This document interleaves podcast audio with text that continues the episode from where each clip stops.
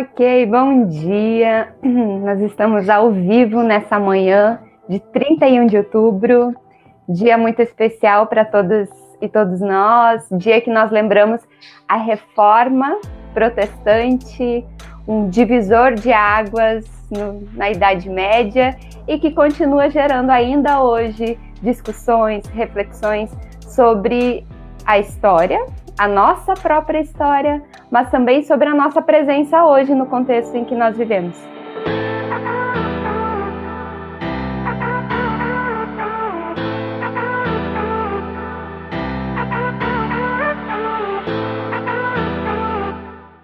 E para conversarmos sobre reforma protestante, sobre resistência nesse mundo tão caótico que nós vivemos, temos aqui me acompanhando duas pessoas que são especiais, que são uh, uma voz de resistência, uma voz profética no Brasil em 2020, pastora Luz Marina Campos Garcia, pastora luterana, ecofeminista, pesquisadora, e o nosso queridíssimo pastor Lindon Santos, que, que é o nosso apresentador aqui do Papo de Crente, hoje acompanhando é, também nesse novo formato. Quem nos acompanha no Papo de Crente sabe que normalmente a gente faz uma dupla de discussão, de debate. Hoje estamos exercitando esse nesse formato de trio, que é perfeito, né, para um debate Verdade. cristão, termos Verdade. três pessoas discutindo, conversando. Seja bem-vinda, Luz Marina, seja bem-vindo, Lindon. Luz, Obrigado. gostaria de te apresentar melhor? Então, eu agradeço bastante por essa oportunidade, a vez que eu participo aqui do Papo de Crente, não é? E então estou bem feliz de estar com vocês.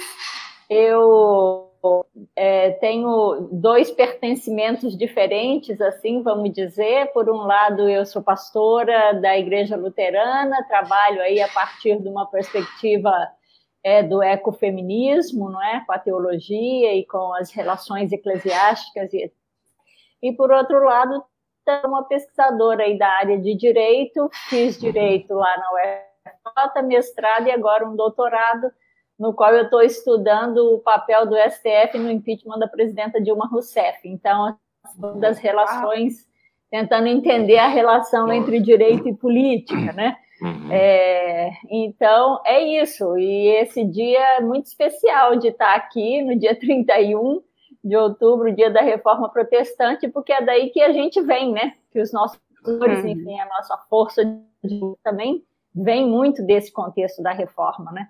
Então, eu agradeço muito por estar aqui com vocês hoje. Um beijo grande para toda a nossa audiência aí. Lindo, tu queres te apresentar, dar uma palavra inicial? É muita alegria estar com a Luz Marina, estar com Franciele, né, com retomando aqui, né, o papo de crente. É, a gente está fazendo o programa agora mensal né? E essa, esse formato trinitário, né? É, é bem inspirativo, né? Democrático também. E a gente, num dia especialíssimo para quem está na tradição reformada, né? Da reforma protestante, são 503 anos. E é um evento assim que continua é, ressignificando e trazendo perguntas para a igreja, né? A igreja reformada sempre se reformando. Uhum. E é uma uhum. pergunta que a gente precisa estar tá fazendo hoje, à luz do contexto que a gente está vivendo né, à luz do, do, do, momento, do contexto evangélico protestante do Brasil. Então, é uma satisfação. Eu também, assim, a, como a, a Luz Marina, né, a gente sempre precisa falar do nosso lugar, né, é, fala, né, quer dizer, eu sou professor na universidade, pesquisador, estou pesquisando atualmente sobre fundamentalismo né, no Brasil e, e também pastor da Igreja Congregacional. Então é muito bom estar aqui é, fazendo essa conversa é, informal, mas profunda, né? E pertinente para o nosso contexto. Bacana, eu estou ouvindo aqui, com, fazendo os com, compartilhamentos aqui na minha tela Ótimo. lateral. Novos tempos que vivemos, né? Então, você que aproveita a dica, você que está nos acompanhando, vai lá e compartilha, compartilha. para que esse esse momento, essa conversa chegue a mais pessoas. Vai lá, é rapidinho, compartilha nas suas, no seu perfil, compartilha no, no WhatsApp, para que outras pessoas também possam acompanhar a gente. Eu não me apresentei, né? Eu estou pressupondo que as pessoas me conhecem, não, conhecem mais lindo do que a mim, porque eu tenho estado afastada por mais tempo. Eu sou Franciele Sanders, sou pastora luterana, então colega de ministério também de Luz Marina. É, apresento junto com o pastor Lindon aqui o Papo de Crente. Atualmente sou pastora em São Luís, aqui no Maranhão, nessa terra quente, abençoada, rosa e doce, a nossa Maranhão, nossa São Luís.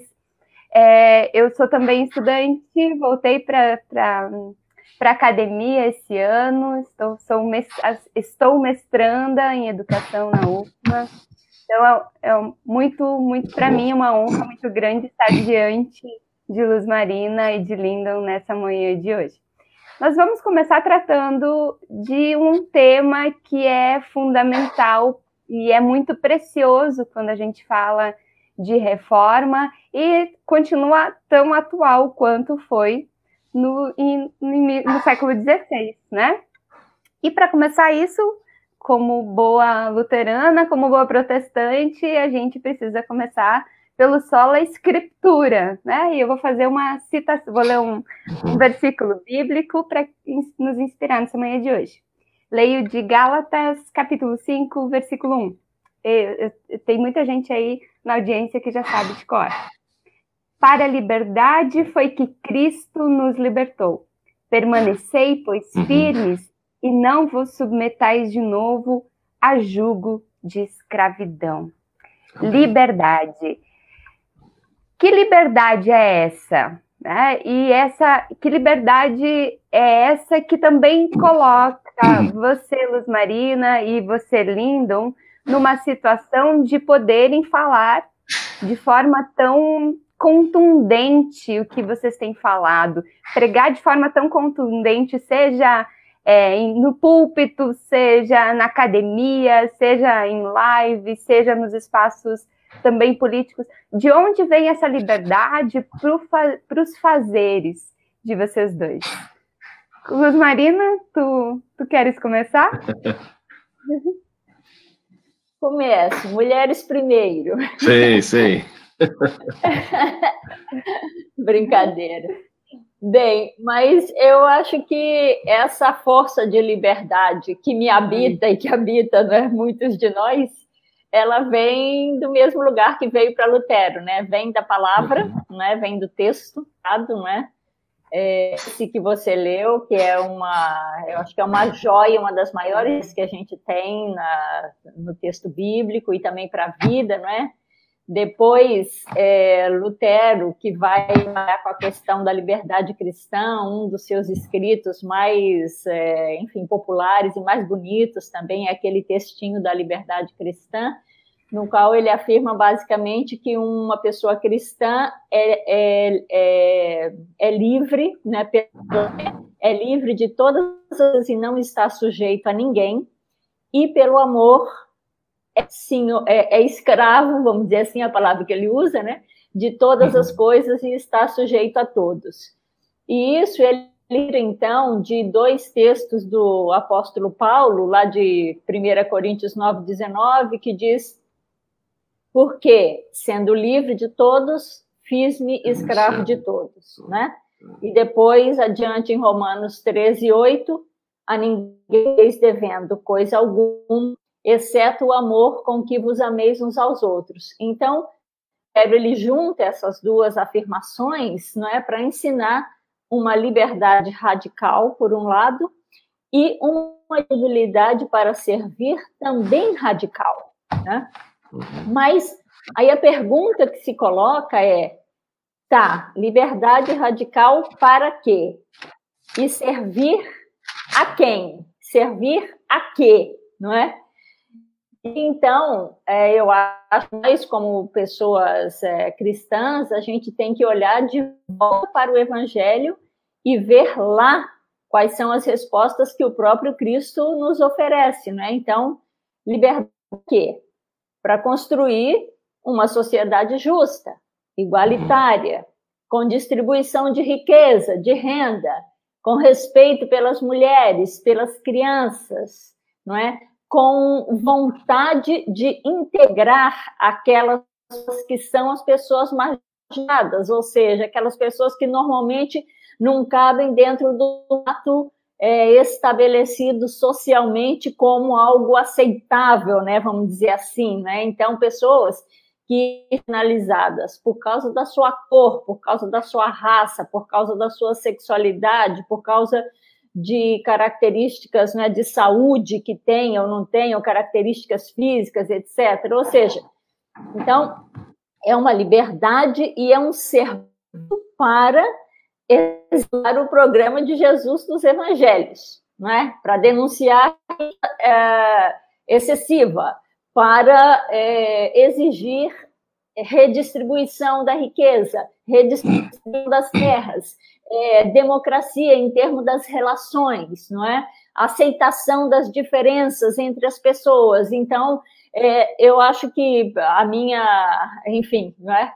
A minha liberdade, por exemplo, para anunciar as coisas que eu, para defender pautas e as agendas que eu defendo hoje, como pessoa, como teóloga, como pastora e como cidadã e como pessoa também inserida ao mundo aí das leis, não é? é uhum. É a liberdade, a liberdade vem de Cristo, vem de Lutero, vem da Reforma, vem das mulheres e dos homens que acreditam numa sociedade mais justa, em relações mais equilibradas, mais paritárias, mais igualitárias. Então, uh, e eu penso que todos nós e todas, vou concluir, é, é, precisamos nos apossar dessa liberdade para nós que nos libertou, né?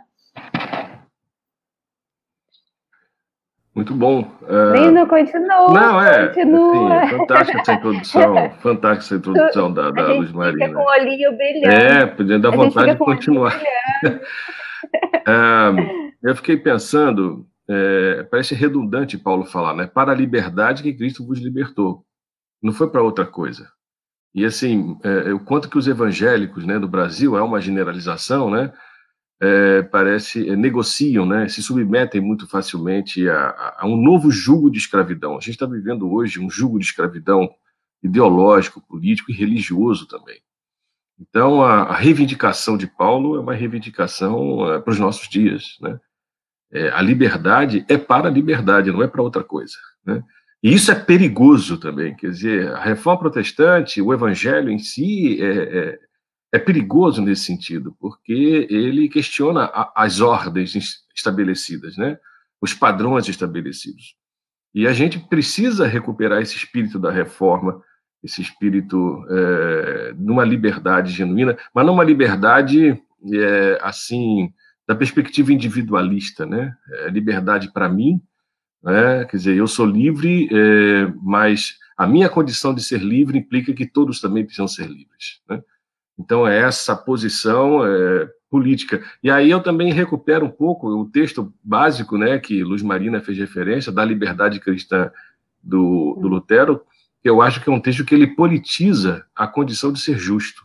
Né? Se eu tenho justiça de Deus, né, se o Senhor, se Deus me declarou justo, essa justiça é para viver no mundo é, da cidadania, no mundo, é, no mundo das relações sociais, e isso se traduz em, em liberdade.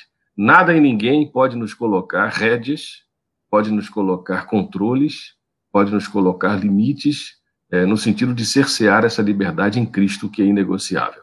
Mas pelo amor eu tenho, eu sou servo de todos e de todas.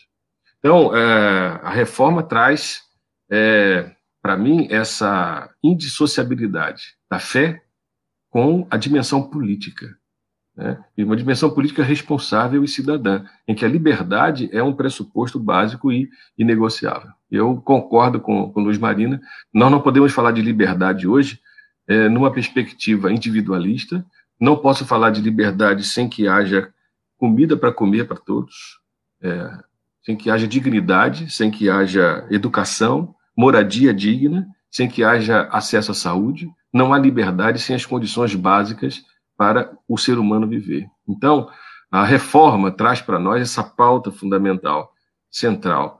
é, que é o Evangelho em si, para a liberdade que Cristo nos libertou. E se, se pois o Filho vos libertar, verdadeiramente sereis livres. É mais é, algo parece que é redundante, né? Quer dizer, o Filho liberta também para a liberdade.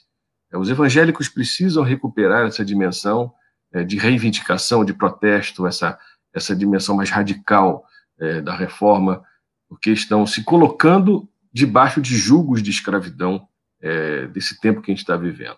Né? Esse comentário inicial que eu queria fazer, é, assim, é, colocando né, essa, essa dimensão, né, essa radicalidade da reforma. Sim. Olinda, eu claro, posso, claro, é, claro. É, então, porque o Lindo é uma coisa muito importante, né? É, que é, uma das características é, trazidas por, pela reforma é uma associação entre a fé e a política, né? E a questão política, né? Agora, de que maneira? Eu acho que a gente precisa, hoje nós precisamos problematizar isso, né? Não é a uhum. política partidária e eleitoral conforme nós temos é, vivido, vivenciado no Brasil. Ou seja, não é que nós, igrejas cristãs, evangélicas, católicos, né, é, católicas, é, precisemos ter uma, é, uma estratégia político-partidária de adentrar o poder para, estando no uhum. poder, transformar as políticas públicas, influenciar as políticas públicas de acordo com os preceitos da nossa fé ou de acordo com os padrões que a gente entende que são é, os padrões de conduta e de, enfim, de, de viver cristão, né? É um uhum. exercício do, quer dizer, a fé relacionada à política, a política como o cuidado daquilo que é comum, né? Uhum. E o comum, considerando que o é complexo, que o comum é diverso, que o comum tem as suas é, especificidades completamente diferenciadas, ou seja, nesse comum habitam as pessoas que são cristãs, aquelas que não são cristãs, as que têm um determin, uma determinada, enfim, é, sexualidade, ou, ou tem outro determinado tipo de sexualidade, né? pessoas de etnias, de raças, de culturas diferentes, inclusive. Então, ele, é, o cuidado com o comum, ele passa pelo respeito profundo a essas diferenças e pelo acolhimento dessas diferenças, né?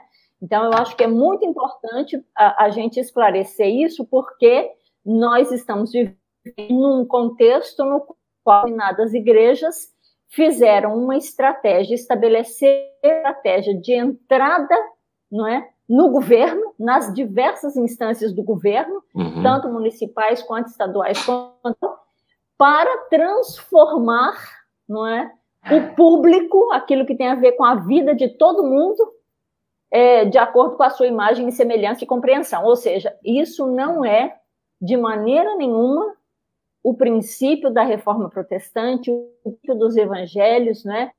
A gente então precisa recuperar essa noção de diferenciação é, entre essas esferas, né? E de uhum. respeito profundo. Uhum. Uhum. Vocês dois mencionaram algumas vezes a palavra radicalidade. Né? É, e, pensando em todos os radicalismos que a gente vê hoje, tendo é, como base a palavra de Deus, usando a Bíblia, usando a fé para afirmar os seus preconceitos, o que vocês dois trazem é uma radicalidade bem diferente, né? A radicalidade do Evangelho. Porque o Evangelho é radical, o Evangelho é escândalo, o Evangelho é absurdo, né? É, em tempos foi enquanto Jesus andava entre as pessoas, foi enquanto Paulo, eh, né, Febe, Júlia, Priscila andavam, ensinavam, pregavam o evangelho e continua sendo hoje aqui no Brasil, quando nós que buscamos essa radicalidade do evangelho, do amor, da justiça, é, somos, né, pensando em luz marina, até perseguidos e perseguidas por uhum. buscar radicalidade do amor e da, e da palavra de Deus, né, de, de verdade, desse, desse Deus encarnado, esse Deus que se fez vida para que todas as pessoas tenham vida, né? Uhum. Deus que fez uhum. amor para que todas as pessoas pudessem experimentar e viver o seu amor. Então há radicalidade no Evangelho, né? Mas é uma é, é, radicalidade é diferente de radicalismo, a gente poderia definir assim? Dá para fazer uma diferença, talvez, entre radicalidade e radicalismo? Não sei, você quer ir, Lindon? É, é um, mais do que um jogo de palavras, né? É, radicalidade vem de raiz, né? É, e eu gosto de pensar na raiz, que quanto mais profunda, mais, é, mais firme está e, ao mesmo tempo, mais flexível se torna, né? Porque a, a, planta, né, bem enraizada, ela pode vergar, mas ela, a árvore, né, mas ela não quebra, ela está ali fixa, ela, ela se expande, né? É essa ideia de que a radicalidade é, é, tem a ver com a liberdade. Não é, não é o radicalismo enquanto sinônimo de intolerância, né? Uhum. É, de desrespeito ao, ao, outro. Né? Então, o Evangelho nos remete àquilo que é mais central, que é mais fundamental, é, que é mais é, radical, no sentido do amor, da justiça, da verdade, e, e, são é, mais do que pressupostos, né? São, são, dimensões que, que a cruz nos coloca, que a ressurreição nos coloca, o Espírito nos guia, né? Nos leva. É, então, e daí a gente não pode negociar e, e sair. É, o radicalismo é uma postura né, antirrepublicana, antidemocrática, é, desrespeitosa, desumana, né? É, isso está presente no cristianismo, está presente no islamismo, né? Exemplo agora do que aconteceu na França desses atos, né? Quer dizer, isso não é peculiar é, de todo o islamismo, né? Quer dizer, o cristianismo também é atravessado por posturas assim, é, é tem essas essas atitudes. Então, é, Jesus foi uma pessoa radical no sentido do amor, né? Do amor radical a todos de maneira incondicional é, mas discutia, conversava com todo mundo, ouvia todo mundo, acolhia todo mundo. Então, é, é essa radicalidade a gente precisa. É, também me, me, remete um pouco a ideia da, da, do radical, a chamada reforma radical, né, dentro da reforma. Né? Quer dizer, o ramo radical da reforma, quer dizer, do anabatismo, tanto de Zwinglio, né, como também dos camponeses, né, que levaram mais adiante certas pautas da reforma, é, é, questionando a ordem da época e, e, e, que denunciou as contradições da própria reforma naquele momento. Uhum. Então, é, esses, esses radicais, né, quer dizer, vamos levar ao reino de Deus as últimas consequências, vamos, a terra é para todos, né, vamos distribuir terra, vamos questionar essa ordem é, que, que, na verdade, legitima a, a opressão, a desigualdade. Então, a reforma também tem essa, essa dimensão da radicalidade é, por, esse, é, por esse viés. Né? Então, me parece que o Evangelho né, e a reforma reivindica isso, nos leva a uma vida de raiz, né, uma vida de, de bem fundamentada na graça de Deus, né, é sola gratia, né, é a graça, né, que nos leva a uma vida de liberdade, e, e isso né, que eu não tenho que negociar, eu não gosto dessa palavra inegociável, né, como, como, a gente puder, tivesse o poder de negociar aquilo que é perene, aquilo que é da natureza do reino, da, da do evangelho. Né? Quem sou eu para negociar? Eu não negocio nada, eu não sou um negociante da fé, né, das coisas do evangelho e do reino. Então, é essa dimensão de radicalidade que, que me vem à mente, assim, tá bom? Fantástico. Marina. É, eu, dizer assim, eu achei muito bacana, Lindo, que você falou, essa coisa da raça flexível, né? Sim. Porque, na verdade, é isso mesmo, quer dizer, ela só consegue entrar, fazer caminho na Terra na medida de flexibilidade, né? Então, é, e eu fico pensando assim, o, o, e eu concordo né, com, a, com, a, com a conceituação que o Lindon trouxe de que a radicalidade ela tem a ver com a raiz, né? É, então, ela, ela, ela meio que diz aonde é que a gente está plantado, aonde é que a gente, da onde a gente vem, né? É, o que que gera, o que que nos gera, o que que nos faz ser o que somos, né? A partir de onde, de que lugar, que esse, né? Então a, a raiz tem a ver com isso, né? O lugar do nosso pertencimento, né? E aí eu fico pensando assim que na verdade A gente olhando para o Evangelho hoje, para aquilo que está sendo feito do Evangelho, para a maneira como ele tem sido utilizado, o discurso, não é, em torno do Evangelho tem sido utilizado, nós precisamos, nós temos a tarefa de libertar o Evangelho. Nós estamos com a libertar o Evangelho hoje, porque o Evangelho foi escravizado, foi submetido a uhum. um a uma a um a, a é, uma mentalidade mercadológica, a uma mentalidade de negociação, não é?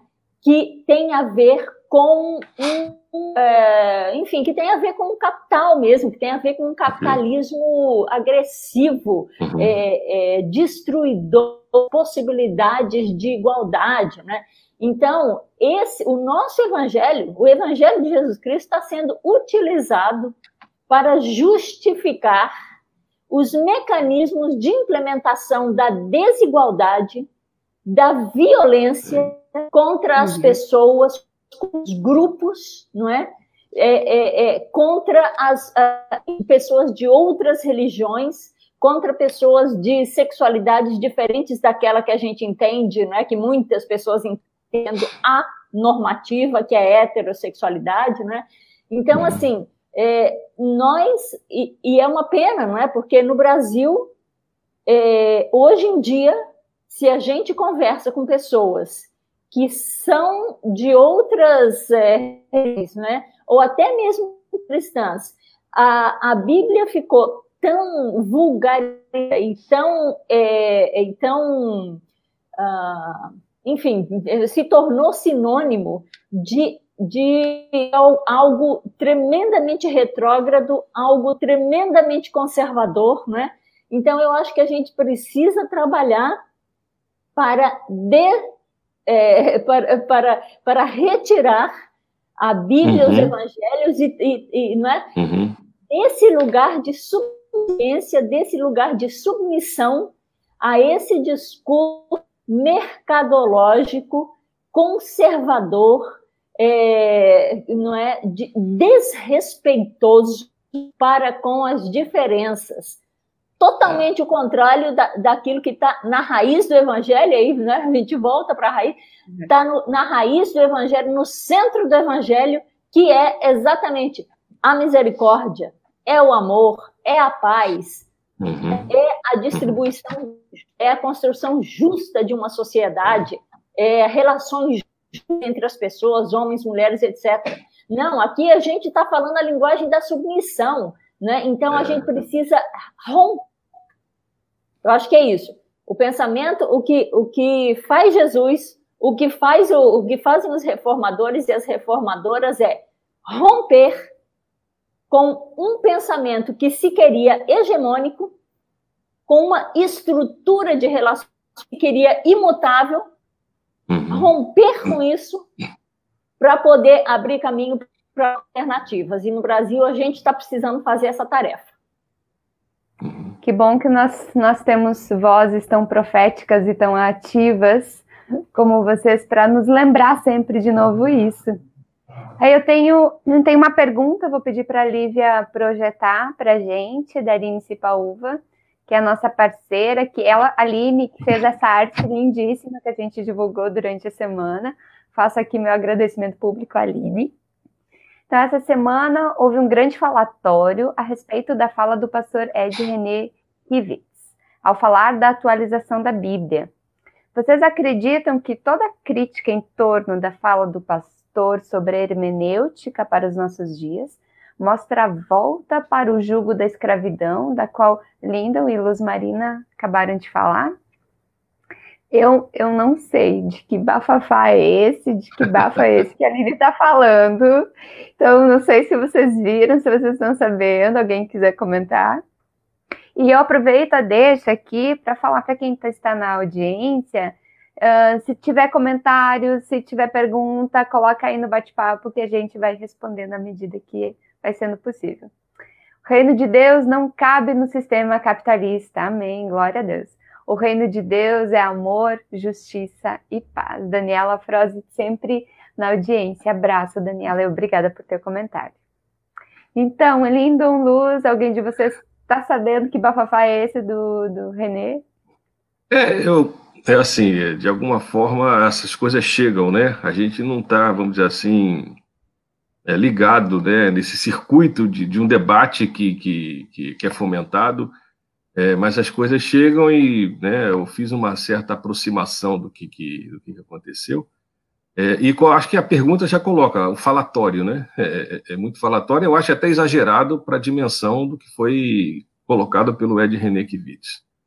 Uh, mas assim, a, a, reação, né, ela reflete bem aquilo que a gente está discutindo aqui, da dificuldade de, de, ouvir e discernir o que se ouve.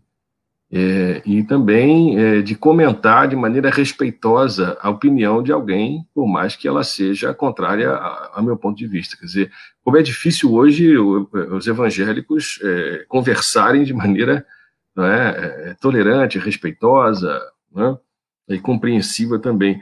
Agora, retomando algumas coisas que Luz Marina colocou, eu quero é, situar esse debate numa coisa, numa dimensão maior. Eu acho que é um debate, para mim, midiático, né? uma disputa de espaço de mídia, é, que é mercadológico, né? é uma disputa de narrativas, né? e oriunda de um contexto, primeiro, mas que se torna nacional, é, de um contexto paulista. Né? E, e, aí eu, eu, situo esse debate nessa, nessa dimensão. A gente dá uma dimensão, às vezes, nacional que está acontecendo no Brasil, não é no Brasil na verdade, é uma coisa local, né, que se torna potencializada, porque a mídia tem essa capacidade de universalizar aquilo que é local. E que tem uma proporção maior do que merece. É, então, em torno de uma palavra, de uma expressão utilizada de atualização da Bíblia, é, se tornou, então, uma nova frente de defesa né, é, da Bíblia, do livro, é, do conceito de palavra que é fundamentalista, de uma hermenêutica, assim, né, fechada, limitada, antagônica àquilo que a reforma colocou. Né? A palavra de Deus é a palavra livre, né?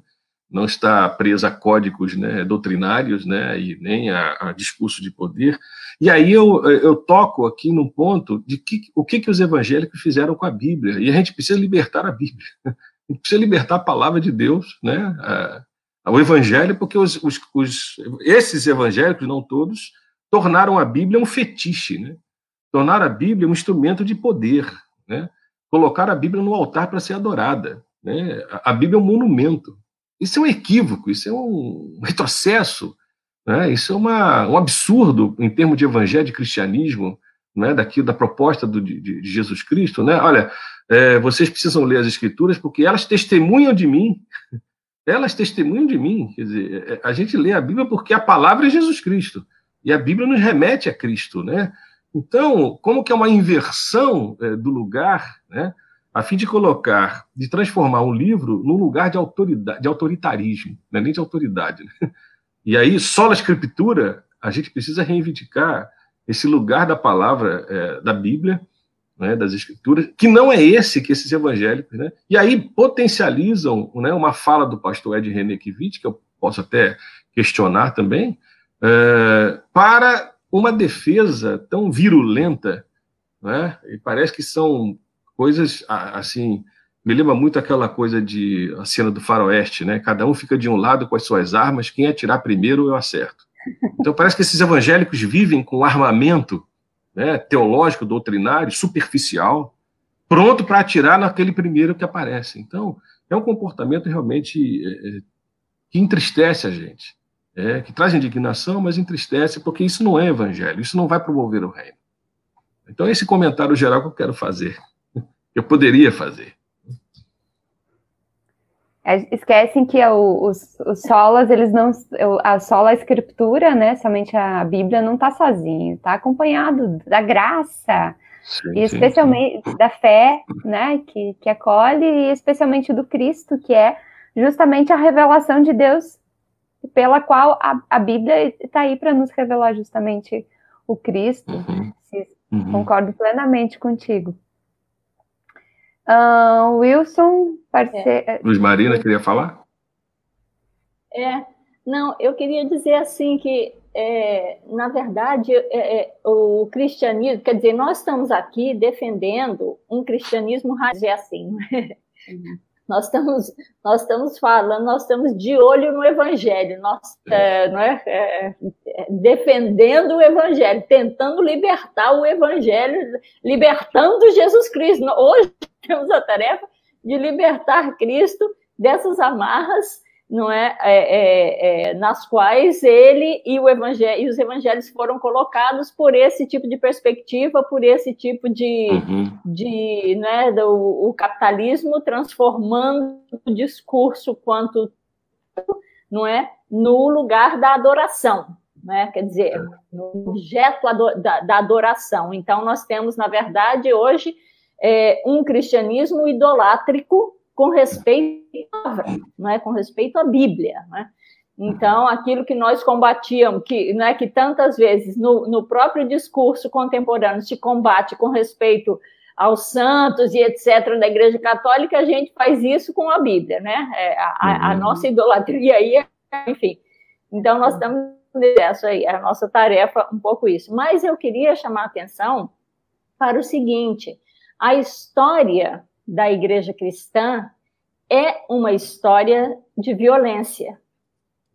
Tanto nas guerras, eu acho que as guerras né, da, da Idade Média, depois, a, né, as coisas que, que, que se seguiram em termos de guerra religiosa mesmo, né? quanto no processo missionário, por exemplo, no processo de evangelização. Né? Latina, por exemplo, é um testemunho claro e vivo de como que o processo evangelizador, ou seja, de um cristianismo atrelado ao poder colonizador, dizimou, assassinou, matou toda uhum. uma população habitante, não é, das uhum. Américas. Então, eu acho que essa questão do, do da violência, ela está muito presente na, na na história cristã, não é? E hoje é muito interessante a gente pensar, porque hoje, quando nós vemos, e aí isso que me. Uma fala do, do, do, né, do, do Lindo, quando ele diz: para os angélicos estão todos lá de arma na mão, esperando que uma palavra seja dita para eles irem lá e, né, e, uhum. e, e, matarem o outro com as suas armas. Né? Então, essa mentalidade de guerra, isso é uma mentalidade de guerra. Essa é. mentalidade está presente no cristianismo, eu acho, quer dizer, não é, é, é em diferentes momentos da história, é, é, e está presente hoje também, né? Então, o, o, o, o, o, que, que, o que, que faz, não é? Qual é o comportamento? O comportamento é eleger os inimigos, vamos dizer quem são os nossos inimigos, para atacar estes inimigos. E inimigo, então, é todo aquele e toda aquela que vai desafiar uma determinada compreensão, não é? Então, é, eu acho muito importante a gente, a é, a gente entender que contexto é esse, né? Esse contexto, esse contexto cristão, evangélico cristão e também católico cristão, que se estabelece a partir da lógica da guerra, que tem que uhum. identificar inimigos, não é? E daí os, uhum. os, atuais são as mulheres, são os, os homossexuais, a comunidade LGBTQI, são as pessoas que estão é, defendendo essas pautas que a gente chama de progressistas, mas progressistas são pautas humanitárias, é? Uhum. E, são pautas que foram construídas historicamente, inclusive a partir dos processos de reforma, inclusive a partir dessa noção de liberdade estabelecida, né? Quer dizer, é, trazida nos evangelhos, trazida por Paulo e que recupera Lutero depois de tantos de de que as consciências estavam dominadas é, por um poder eclesiástico aí que se pensava é, dono da, da, da, vida, da, da, da vida e da salvação das pessoas, né? Então, assim, uhum. é, eu penso que no, nós hoje, a gente precisa, primeiro a gente precisa se desfazer dessa lógica da guerra que está estabelecida. A lógica uhum. da guerra, ela serve a um tipo de propósito que é o propósito de é o propósito de controle, é o propósito de quem projeto hegemônico de sociedade, de pensamento, né, que não admite a pluralidade e, uhum. e então eu preciso é, é, pensar nisso. De onde vem isso? Vem do nada? Não, vem de uma história. Nós temos é, história de violência no cristianismo, né? Com essa, com essa coisa da evangelização. É, então, é muito importante a gente ter clareza da nossa história e, e da, das nossas histórias, porque são muitas, não é? Hoje aqui é uma história que é uma história de liberdade, de libertação, assim, né? É, uhum. E por outro lado, a gente tem todas essas é, é, é também é, histórias que compõem a história da, da igreja, não é? é participando desses grandes processos é, não é, é, colonizadores e de assassinato. É, nós temos toda essa história cristã. Agora, cabe a nós hoje, então, é, dizer a história que é que a gente quer construir daqui para frente, né? E eu espero que a gente consiga ter a força suficiente, o ano, é? ou que o espírito arruar sofre com força suficiente para que nós, evangélicos e evangélicas, cristãos e cristãs, é, consigamos recuperar a nossa energia, a nossa força, a nossa vontade, a nossa voz, o nosso profetismo, para não, senhor, o cristianismo, irmãos, é esse aqui, é um cristianismo de libertação. Né? Amém. Desculpa que eu fico assim animada e eu vou falando, falando, olha só. Fantástico. Linda, tu queres reagir se não tem uma pergunta? É, eu acho que tem algumas pessoas aqui colocando algumas questões, né? A gente podia, depois da Aline, tem a Carla. Tu queres colocar na Grossman. tela pra gente, Lívia? Lívia, nossa parceira que está aí nos bastidores nos ajudando. Carla, nossa colega pastora. Como lidar com essa massa manipulada e letrada porque lê a Bíblia, mas não reflete, não usa a perspectiva subjetiva da interpretação. Vítimas do sistema opressor, e eu não estou conseguindo ver outra palavra aqui. Num país. Num país com problemas educa na educação básica. Ah, Linda, queres reagir? É, como lidar com essa Obrigada, massa cara. manipulada, né? É, assim, é, a reforma colocou essa questão do livre exame, né? A gente precisa reivindicar uhum as pessoas são livres é, para ler a Bíblia, para escutar a palavra, né? para discernirem a voz que sai do púlpito da voz que vem de Deus, né? Estão divinizando aquela pessoa que está no púlpito. Houve uma sacralização do púlpito, uma fetichização do púlpito. Né? Então, acho que, é, quer dizer, essa massa, é, é se está realmente manipulada, quer dizer, os evangélicos se colocaram dentro de uma bolha, né? E como que é. fura essa bolha, como é que penetra essa bolha.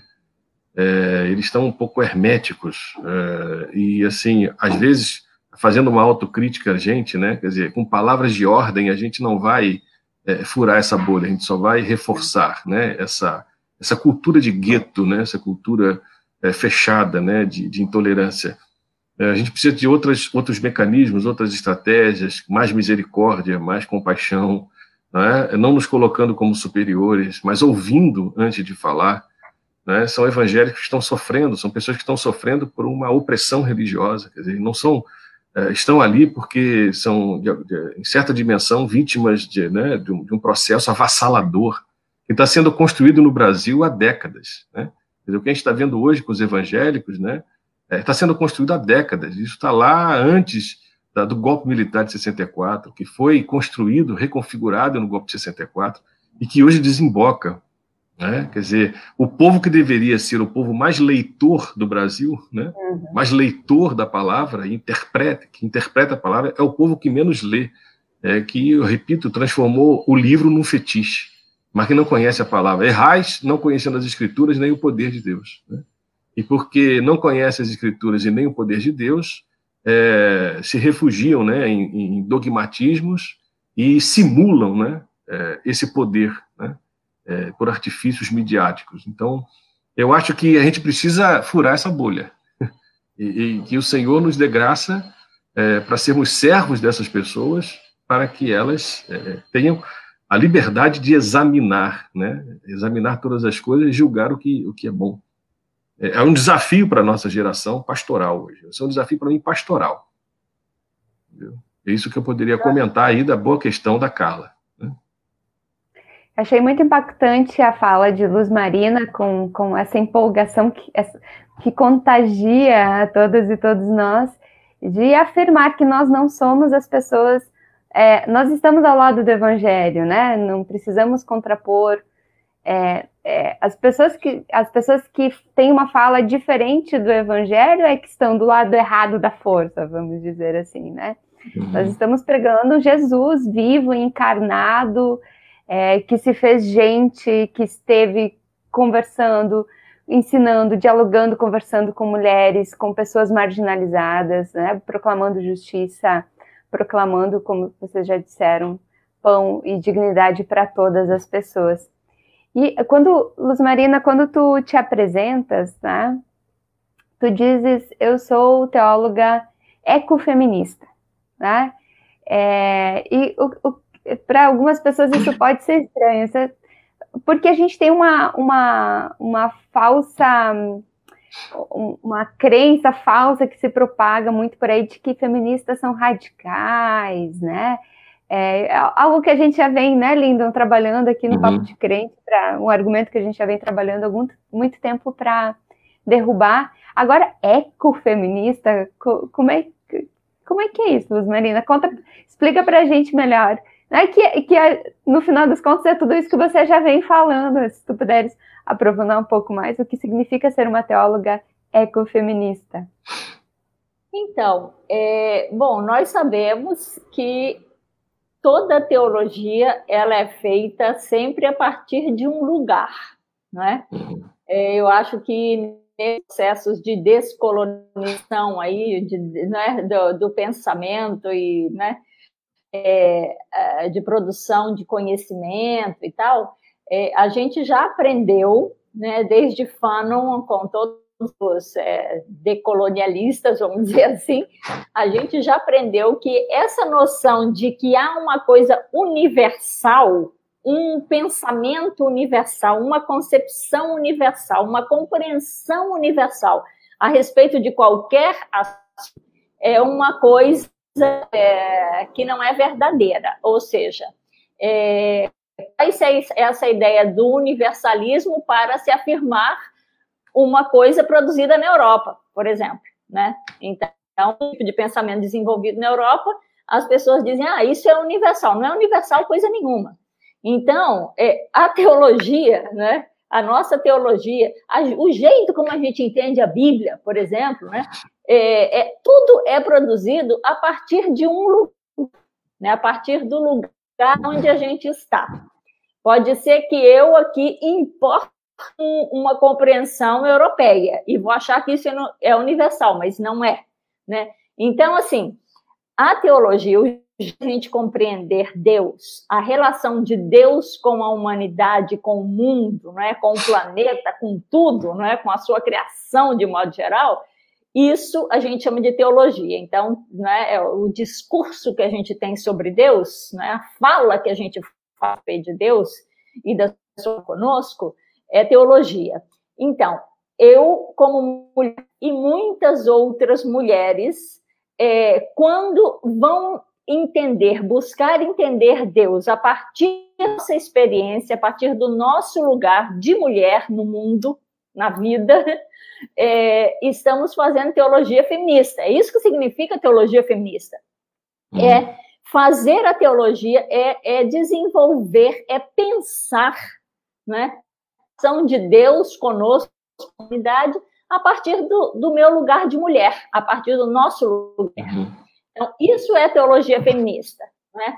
É, ecofeminista significa que a gente, ao pensar a relação de Deus com as pessoas e com o mundo, a gente amplia a nossa concepção e vai pensar que nós todos estamos integrados dentro de um sistema muito maior, não é? Uhum. Que é o sistema ecológico, é o sistema do oikos, é também de oikos, dessa palavra grega, né, que significa casa, ou seja, é o lugar da habitação, é o lugar onde a gente pertence. Então, é, é, é, teologia ecofeminista é isso, é pensar Deus na sua relação conosco, seres humanos, a partir do lugar que nós ocupamos de mulher no mundo, não é? E dentro de um contexto muito maior da criação, que é a, que é o que é a ecologia, que é a casa comum, né? Que é o que é o mundo todo, é a criação inteira. Então é um discurso que integra essas coisas, né? Que integra essas esse, essas compreensões, esses pertencimentos, essas sensibilidades e etc. Não dá para pensar Deus e a sua relação com os seres humanos e com a criação sem pensar que a criação e os seres todas as espécies dentro da criação, né, de todas as demais espécies, possuem um valor é, prioritário, central na criação. Todas as espécies possuem um valor central na criação de Deus. Uhum. Então, uhum. é um pouco fazer esse exercício, sabe? De retirar do centro também, é, é ou seja, de, de desconstruir essas noções antropocentradas. Quer dizer, uhum. a gente pensa nas coisas a partir da humanidade, a partir, e principalmente, a partir dos homens, né? Então, é a gente desconstruir essa, essa noção de que nós somos o centro, de que os seres humanos são o centro da criação de Deus. Não, né? Quando Deus cria, uhum. né, ele cria um mundo complexo, maravilhoso, né, com milhões de espécies em parte desse mundo, é, e todos nós, a nossa função nesse complexo da grande casa de Deus, né, no oikos de Deus. Então, é, uma resposta comprida né, para uma pergunta que exige uma resposta comprida. Ecofeminista Perfeito. é isso. É pensar Deus, as relações com Deus a partir do nosso lugar de mulher no mundo, integrada no grande, no grande da criação de Deus, que é, que é complexa e que é tão importante, toda ela, é, é, não é? Toda ela muito importante. É isso. Perfeito. Gostei muito da palavra que tu usaste. É, é um exercício de buscar e de fomentar a compreensão da relação né, entre todas as coisas. E aí não há espaço para submissão, né, de, de alguns seres com relação aos outros, né? E uh, não deixa de ser um espaço, um, uma oportunidade de buscar aquilo que a gente vem falando durante todo o programa, que é de libertação, né? De, de libertação para espécies, de libertação da floresta, de libertação das mulheres e de todas as pessoas. Muito obrigada, Luz. Queres reagir, Lindo? Não, libertação, tam, né, é, libertação também dos homens, né? Que são também. também levados a reproduzir uma lógica Perfeito. opressora e machista, né? Então é humanização né? também, eu acho que muito bem lembrado, muito bem colocado. A gente precisa de uma releitura, né? Ou de uma desleitura da, das escrituras, de toda a teologia, da, da própria tradição reformada, muito patriarcal, né? E, e, responder a essas demandas. Quer dizer, o meio ambiente é a última fronteira da expansão do capital. Né? Daí a voracidade que esse capital está é, se voltando. Então, defender hoje, né? É, o meio ambiente é, na verdade, confrontar o poder do capital. Né? E como que a religião está se colocando a serviço desse capital. Né? A religião como capitalismo, e não o capitalismo como religião, como diria o Walter Benjamin. Né? Então, a gente a gente precisa é, é, é, afincar, né? Fincar a nossa fala, né? Que desconstrói, né? Esses esses arquétipos aí que, que estão presos, né? E ontem eu compartilhei uma oração de Lutero, uma oração ecológica de Martim Lutero, muito inspirativa, que depois eu posso compartilhar aqui para vocês, para o Papo de Crente. Mas ele fala é, na oração, muitas de nossas desgraças são causadas pelo ar envenenado. Em consequência, os frutos, o vinho e o cereal estão contaminados. Se deixares isso acontecer, teremos que comer a nossa morte em nossos produtos e bebê-la. É, isso é Martim Lutero que falou em 1527, fazendo uma oração para que Deus proteja os frutos, os campos e as hortas. Né? Quer dizer, a consciência é, dessa totalidade, né? É, da, da coisa da, do, da, da, vida como centro. Não é o homem, não é a humanidade, não é um animal, não é um bicho, mas é a vida como centro, né, na sua realidade. Muito bonito. A gente tá. A gente, por favor, compartilhe. Depois, eu não conheço essa. Depois eu vou compartilhar. E a gente tá, a, gente tá vivendo isso agora. A gente come, a gente bebe veneno e quem é. tem mais recursos consegue comprar produtos orgânicos e Agora a maioria da população brasileira está sendo envenenada, né? E isso, isso, essa reflexão toda passa também por, por políticas públicas, né? São escolhas sim, sim. políticas que são feitas, pensando escolhas políticas em favor do agronegócio, em favor de, de produzir mais soja que vai para a China para alimentar mais porquinhos, né? Porque a China, justamente porque nós temos em princípio, né? água é. em abundância. Ao invés de produzir alimento, a gente produz commodities. Perfeito. Uhum. São opções, são opções, são escolhas é de políticas, de políticas públicas, né? Uhum. Feitas por pessoas que nós escolhemos para nos representarem, né? Como os nossos políticos eleitos. E estamos aqui duas semanas das eleições. É pois isso, é. né? Duas semanas. Praticamente, sim.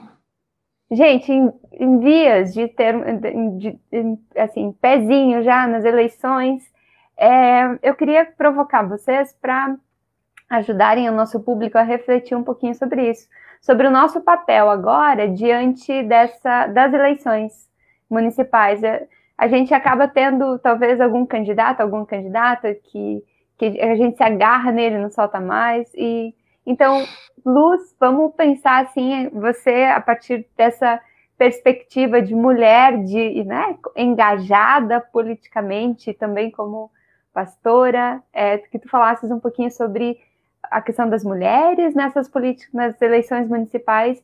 E Lindon, tu, tu pudesse falar um pouquinho sobre nosso papel, nosso papel como pessoas crentes diante das eleições municipais. Quem começa? É. Luz Marina. Sobrou para Luz. Nossa convidada, não tem jeito. Tem que elaborar aqui essa. Não, eu, eu percebo que nós temos um número grande de candidatas, mulheres, não é? Uhum. Em lugares, é, nas cidades grandes, nas cidades menores também no país e eu acho muito importante a gente olhar para elas com muito carinho e a gente abrir espaço para as mulheres. Obviamente que, como nós bem, o fato de ser é, mulher sozinha não faz uh, a diferença em termos daquilo que seria o resultado das políticas é, públicas, não é? muitas mulheres que são extremamente comprometidas com uma agenda anti-mulher, com uma agenda anti-diversidade sexual, né? os grupos LGBT, QI, é, mulheres que são, é, enfim, que são comprometidas com agendas de guerra, com agendas de de essas, essas agendas que estão colocadas na sociedade hoje que não são é, ligados, vamos dizer assim, àquilo que a gente acredita que são os valores mais fundamentais do Evangelho, né? Então, nós precisamos olhar para, os, para as candidatas e para os candidatos também, porque, obviamente, que tem lugares não é, nos quais não há, é, talvez, as né, candidatas mulheres não, não respondam a, a esses critérios. A gente precisa ter para escolher os nossos né, é, candidatos uh, e candidatas melhores. É, então, mas eu acho assim, aqui no Rio de Janeiro, por exemplo, nós temos diversos candidatos, tem várias mulheres concorrendo à prefeitura do Rio. Obviamente que a minha candidata é não é, é uma candidata mulher preta, é, de esquerda que se chama Benedita da Então, eu vou votar na, na Benedita da Silva, né?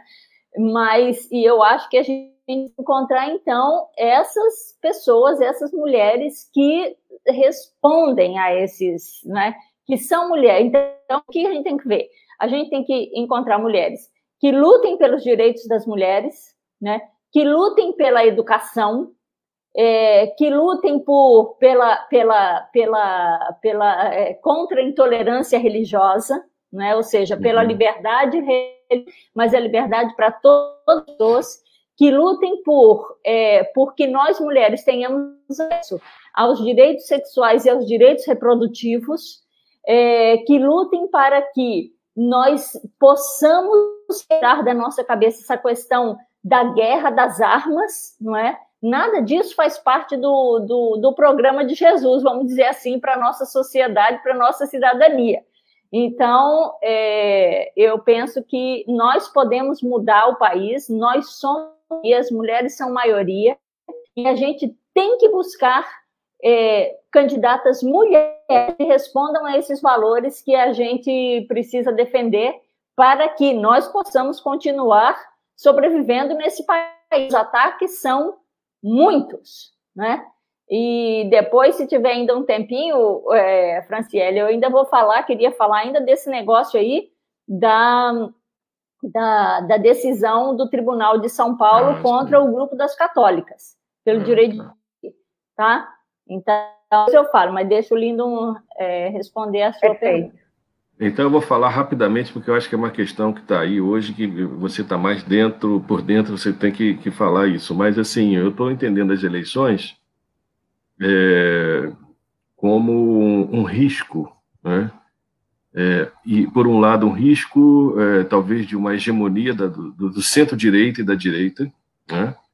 e, e também com a possibilidade de surpresas, é, por outro lado, por essa, por essa coisa que a Luz Marinha está falando, de mulheres e é, candidaturas alternativas ao, ao modelo que está aí, fora do fora é, do, dos partidos tradicionais, né, do, do, do, velho modo de se fazer política. Né? Eu acho que essas eleições serão aí um termômetro para a gente repensar o Brasil dois anos depois é, da eleição de, dessa figura que está na presidência. Né? E aí eu quero chamar a atenção o que está acontecendo. Quer dizer, a grande mídia não está falando do que aconteceu na Bolívia. Né? Uhum. 58 mulheres deputadas eleitas indígenas né, para o Congresso, fantástico. Foi um, um, um, né, uma, uma, uma, resposta ao golpe que tirou Evo Morales. Uh, o que está acontecendo no Chile, né, por exemplo, no Chile, da questão da Constituição, é, quer dizer, a recusa da Constituição de Pinochet, Uh, o que vai poder, o que vai acontecer também nos Estados Unidos, dependendo da, da, da, da né? Dizer, o destino, o destino, os próximos anos, né? Está muito agora o que vai acontecer. O que está acontecendo na América Latina e no Brasil está muito é agora. A gente está pensando numa coisa que parece que é um roldão é, de, um, de uma força da, da, da direita extremada que parece que está hegemônica, né? Quer dizer, essa conjuntura pode é, é, reordenar, né? esse, esse fluxo, e as eleições do Brasil estão dentro desse contexto. Né? Então, há um descolamento da figura de, de Bolsonaro, né? há muitas candidaturas de militares, né?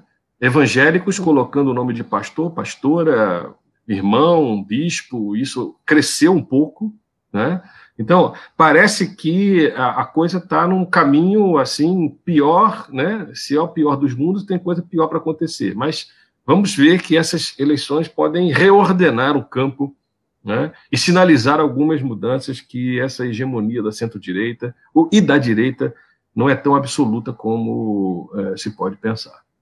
Tá? E aí eu concordo, a gente tem que escolher candidatos e candidatas que estejam ao lado de uma pauta que não seja a pauta da morte né, contra a vida, mas é mais sim uma pauta. E como evangélicos, mais do que nunca, a gente devia estar usando a liberdade né, como paradigma de escolha de um candidato. Quem é o candidato, a candidata que vai é, é, proporcionar liberdade, é, respeito, dignidade, que pensa no espaço público e não a partir de interesses particulares. Eu acho que são critérios que os evangélicos deveriam estar usando, todos, né, não só evangélicos, para escolher os seus candidatos. É, algumas, algumas questões eu ainda gostaria de, de pontuar. A gente, todas as pessoas que se colocam, né, colocam o seu nome, né, a sua candidatura, tem lado, né? Tem um lado.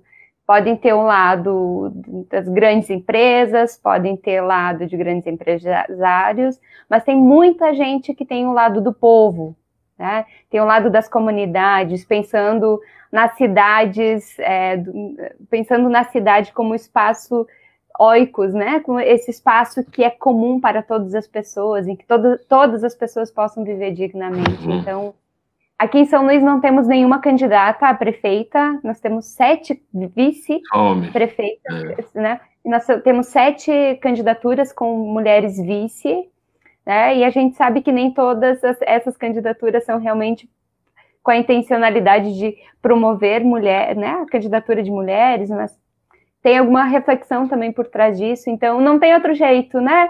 para a gente escolher bem em quem a gente quer votar, a gente precisa olhar de que lado uhum. essa pessoa está. Uhum. Isso demanda muita pesquisa e há muito conteúdo por aí para a gente analisar as candidaturas de pessoas para saber se elas realmente estão do lado do povo, né? Com esses critérios lindamente colocados por Luz Marina e Linda. Muito obrigada por isso. Uhum. Luz, coloca esse tema que deu muito que falar e espero que dê muito que falar ainda sobre as católicas. Por favor, conte pra gente. É assim, em primeiro lugar, eu acho muito importante a gente esclarecer né, que o debate dos direitos sexuais e reprodutivos das mulheres não está concentrada na questão do uhum. aborto, né? E que o aborto, quer dizer, quando a gente defende, quando eu defendo a descriminalização do aborto, né, que vou lá no Supremo Tribunal Federal e defendo a descriminalização do aborto, eu não entendo que todas as pessoas obrigatoriamente não é forçadas a abortar. Não, é isso não. O que nós estamos defendendo, e também não é nem a questão, é você é contra, é contra ou a favor do aborto. Isso não é, é não é uma questão. Eu acredito que ninguém seja a favor do aborto é, por si, assim, né? Na verdade, uhum. o que a gente defende é a descriminalização do aborto para que mulheres em situação, seja lá a situação que ela tiver, que ela é, não está podendo continuar essa gravidez, ela não possa, é, por causa disso, né, é, que consequência disso, ela vá para a cadeia, ela vá para a prisão, ou então ela escolha métodos que não são seguros e vai uhum. lá e acaba morrendo por praticar, uhum. não é, um aborto que não é seguro. Ou seja, eu acho que isso é uma é que precisa ficar né? É, então, as católicas direito de decidir. Ah, sim, e a outra coisa é que, né, antes de passar para frente, é, a outra coisa é, nós sabemos pela pesquisa que foi realizada em 2015, 2000, 2016, é, que há, é, há 500 mil mulheres no Brasil que todos os anos praticam o aborto. Ou seja, o aborto é uma, uma, uma realidade das mulheres brasileiras, não é? E a maior parte das mulheres que acabam sofrendo, que acabam indo para a prisão, ou que acabam indo, são mulheres pobres e mulheres negras. Então, uhum. é uma questão, a gente precisa discutir isso, né? A partir dos dados da realidade, é, considerando uh, esta realidade. Isto é real, isso não é inventado, é a realidade. Okay. Não é a gente criminalizar a prática que a gente vai conseguir é, que as mulheres abortar, né? Então, uhum. assim, e muito pelo contrário, na Europa, por exemplo, eu morei nove anos em Genebra e a Europa praticamente ela é, o aborto é descriminalizado. A gente tem um nível de abortagem muito baixo, né? Então, quando você descriminaliza, as pessoas têm condição de, é, de lidarem de uma maneira mais aberta com o tema, de se prepararem melhor, de se, uhum. né? fazerem todas as precauções é, necessárias para que a gravidez não aconteça e o nível de, abor de abortagem diminui muito. Né? Então, assim, uhum. é, eu acho que é importante a gente olhar para essas experiências. O que, que o, esse grupo, que se chama Católicas pelo Direito de, de Decidir, que existe no Brasil há 27 anos, faz é exatamente isso, é trabalhar com direitos sexuais e reprodutivos das mulheres, né? Elas atuam no Brasil há 27 anos, são mulheres, muitas delas, diferenciadas na Igreja Católica, que nunca foram excomungadas, ou seja, elas continuam sendo pessoas católicas. No entanto, esse nome é um nome que está em diversos lugares, em diversos, né, diversos lugares do mundo, né? É, elas, esse grupo, então, recentemente recebeu lá uma ordem, não é, a partir de uma decisão do desembargador do Tribunal de São Paulo que diz que elas não podem mais usar a palavra católica no seu nome, né? Então elas precisam retirar esta palavra do então, a primeira coisa que eu queria dizer é que, primeiro, que a palavra católica não pertence à Igreja Católica Apostólica Romana, não é? é o Lindon sabe, quer dizer, católica, essa uhum. palavra vem do grego católicos, que significa universal, ou, que, ou seja, uma coisa ampla, geral, né? Então, uhum. é, essa ideia de universalidade, de universal, é que está implicado na palavra católica. É, é, essa palavra é anterior à Igreja Católica, que adotou a palavra para si, nome, como parte do seu nome. Então, a palavra não pertence à Igreja Católica, portanto, não pode é, as mulheres ligadas a se desfazer do nome, porque a Igreja Católica se sente ofendida de ter mulheres católicas ou, né, ou que utilizem uhum. essa, essa, esse nome é, para uma associação que trabalha com direitos reprodutivos e sexuais de mulheres. Né? Bom, enfim, então, essa, então, primeira coisa é isso, né? A segunda que eu queria chamar a atenção é o seguinte: esta agenda anti-direitos sexuais, anti-reprodutivos, anti-grupos é, LGBTQI, né? quer dizer, anti-direitos das pessoas da comunidade LGBTQI+, é, né? isso é uma agenda internacional financiada internacionalmente. Há, esses dias, o anteontem, o, o Jamil Chad é, escreveu uma matéria na, que foi publicada pela UOL, e o, ja, e o Jamil traz o resultado da pesquisa feita por uma organização chamada Open Democracy, que mostra que só na América Latina foram investidos 1,6 bilhão de grupos que vêm de grupos conservadores norte-americanos uhum. para barrar no nível dos governos, no nível do judiciário e etc., todas as iniciativas que têm a ver com os direitos sexuais e os direitos reprodutivos de uhum. mulheres e dos grupos LGBTQI, né? Então, uhum. olha só, lá nos Estados Unidos tem a gente tem uma, duas, três, eu estou olhando aqui na minha lista, três, quatro, cinco, seis, sete, oito é, organizações que estão enviando dinheiro para os países da América Latina para poder financiar, não é, grupos é, e ações e iniciativas contra os grupos organizados de defesa dos direitos sexuais e reprodutivos das mulheres, né? Então, eu acho que a gente precisa ter isso também, é, levar isso em conta, porque nós não estamos lidando só com é, grupos conservadores brasileiros, grupos evangélicos e católicos, conservadores, uhum. que, tão, que viraram militantes das uhum. causas anti-direitos uhum. sexuais e reprodutivos, eles uhum. vêm, eles estão sendo é, não só incentivados, mas financiados por esses grupos ultraconservadores norte-americanos. E é nesse sentido que há uma é, que, que é que, que o Bolsonaro para pra, fazendo o discurso lá na ONU e usando aquela palavra é, cristofobia, né? Uhum. Ele está lidando, ele está, sabe, é, ao usar a palavra, ele está acionando toda uma gama de concepções, não é? Certo. E de medos dos grupos uhum. ultraconservadores norte-americanos, que são os financiadores, né, dessas pautas todas, é, é, acionando mecanismos internos desses grupos exatamente para poder é, responder apoiando, financiando, continuando com os financiamentos aqui no Brasil e na América Latina dessas pautas de direitos, tá?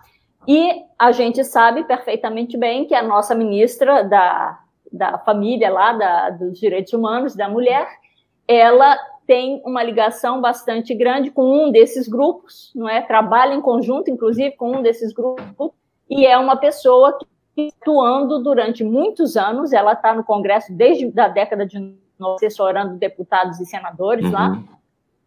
E trabalhando, uma pessoa que tem trabalhado nos bastidores do governo para poder interromper e barrar as políticas é, de direitos sexuais e, e, reprodutivos. Então, é importante a gente saber com o que, que a gente está lidando né? Nós não estamos, não são só os, entendeu? Os, os grupos, sei lá, né? Aquilo.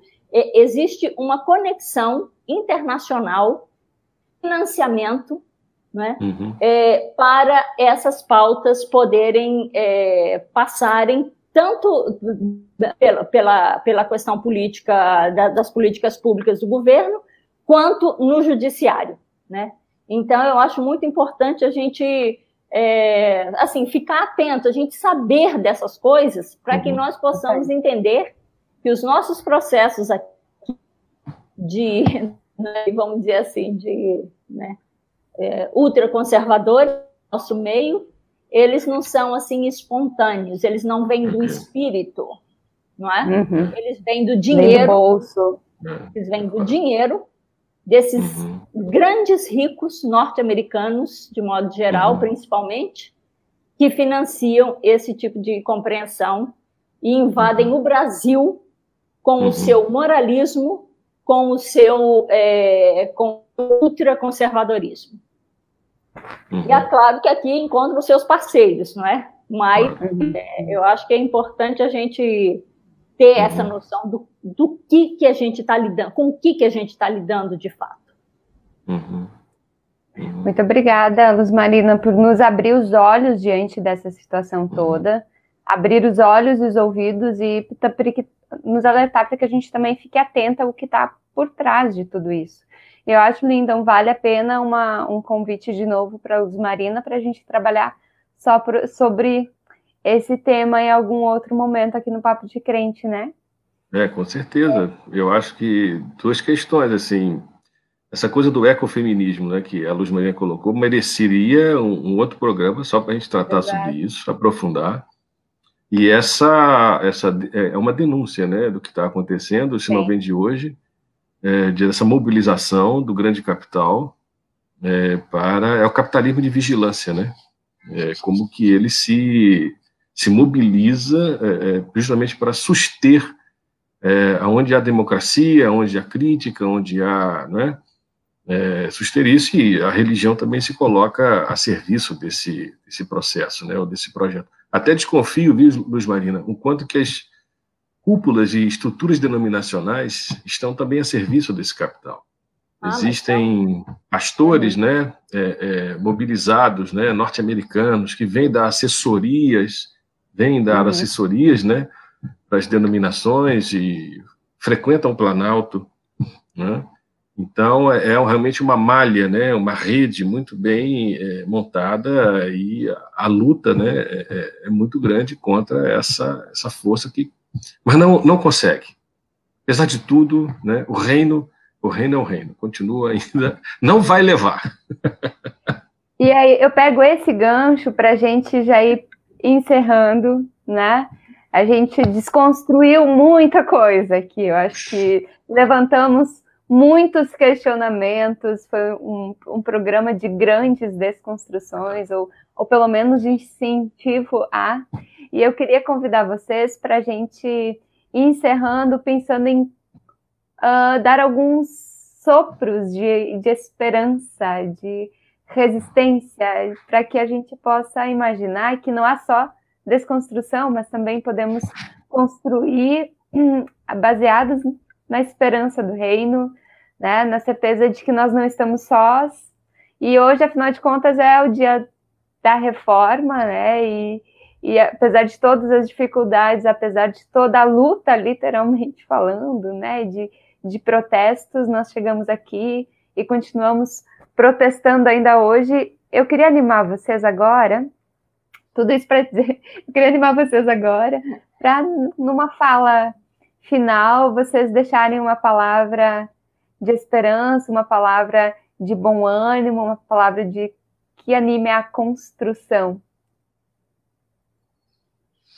Eu Quem vou começa? falar para a Luz Marina, vai dar a última palavra. Então eu vou, vou tá falar aqui rapidamente, é, pegando inclusive uma, um comentário que o Wilson Moura fez, né, aqui, é, citando o Paul Tillich, né, assim, é o princípio protestante, né, lembrando aí Paul Tillich, o princípio protestante ele é, é ele está na história, está na vida, né, está na cultura, está na religião, ele desconstrói todas as estruturas que se, de, que, que, se tornam demoníacas, né, opressoras. Então, a, a, assim, uma palavra de, de, esperança, né, uma lufada de, de, né, de, esperança, mais do que otimismo, né, é a gente pensar uhum. é, que Deus atua na história. Nós somos seus cooperadores, seus agentes, né, é, somos sujeitos da história juntamente com Ele. Ele se torna companheiro nosso na, na, na estrada, né.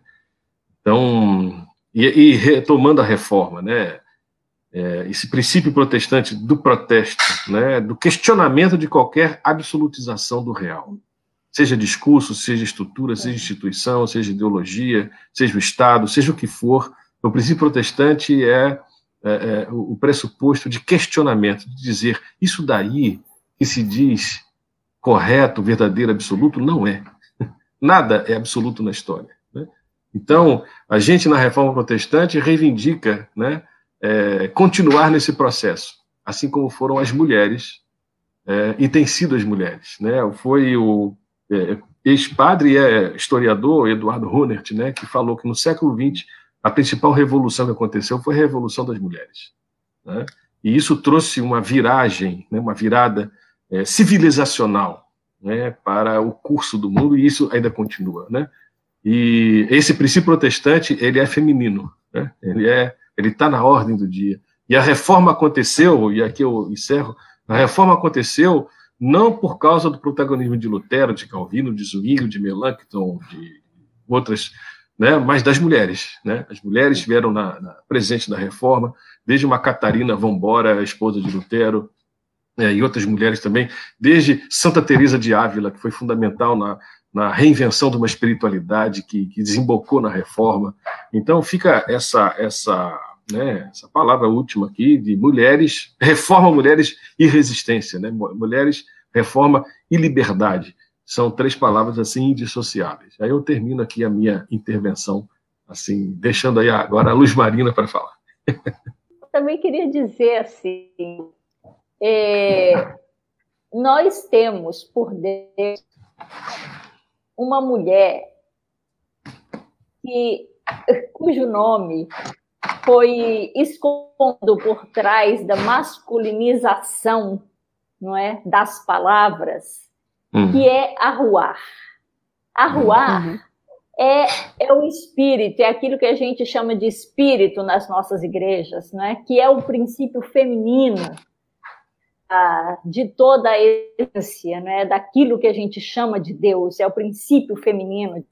Então, a Ruá, ela está solta nesse mundo, ela está solta no Brasil, ela sopra para onde quer, do jeito que quer, e não deixa que nenhuma dessas estruturas que acham que são permanentes e, e, e imutáveis permaneçam. Né? Uhum. Então, acho que a primeira coisa é isso: a gente saber que a rua está aí, ela está solta, ela está livre para nós, ela está fora de. e está soprando. Né? Então a gente vai no, é no, no vento dessa da uhum. rua. Né? A segunda coisa é que exatamente é, então terminar, já ir terminando com as palavras de uma mulher reformadora. Né? A gente sempre fala, é, como Lindon disse, é, da reforma a partir dos homens, não é? Porque as mulheres acabaram não sendo registradas, não é? Uhum. é por conta desses históricos patriarcais, de fato, não é? é então, é, não foram registradas. Mas hoje em dia, através da pesquisa, nós estamos recuperando essas mulheres, né? E houveram mulheres importantíssimas no processo da reforma, e uma delas que é lá de que era lá da Bavária, né, chamada Argula von Grumbach, uma, uma escritora, uma, né, uma mulher nobre, defensora da reforma protestante, Tero tá, de Melan, então ela foi uma escritora de poemas, de cartas, etc. Diziam lá que ela defendeu, escreveu uma carta, não é, é para a Universidade de Ingolstadt, defendendo lá um anti que uhum. tinha se tornado reformado, né, e tal, e a universidade estava expulsando, expulsou, ela escreveu uma carta enorme, não é, contestando aquilo, e essa carta ela teve uma distribuição extraordinária de 30 mil exemplares naquela época, não é? É uma, uma, uma distribuição da natureza. E ela dizia várias coisas, né, e defendia várias coisas nos seus escritos, mas uma das coisas é que ela disse assim: olha, eu defendo Lutero é, e os escritos de Lutero, mas se acontecer de Lutero negá-los, eu não negarei, né? Uhum. Porque disse ela, a minha fé não está no Lutero e nem no Papa, mas em Cristo. Uhum. Então, eu acho que é isso, é essa ousadia de nos sabermos, né?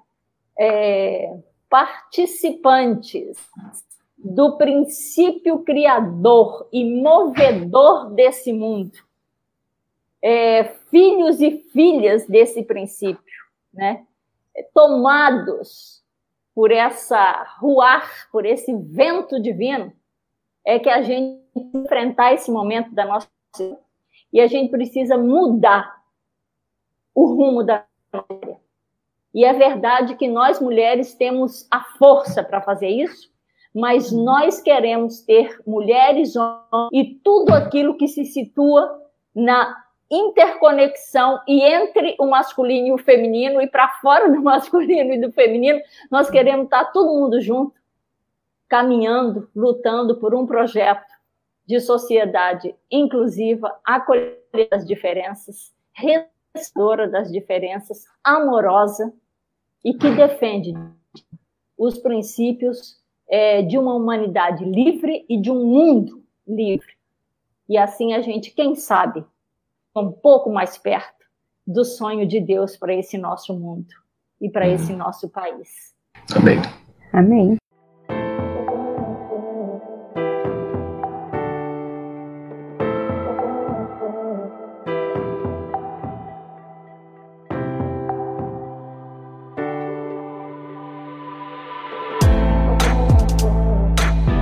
Eu vou, vou fazer um merchan aqui. Você que ficou curiosa, curioso para conhecer mais a história da Árgula, é, tem esse livro que é incrível, né? Mulheres no uhum. Movimento da Reforma, que conta, faz um resgate de algumas dessas mulheres.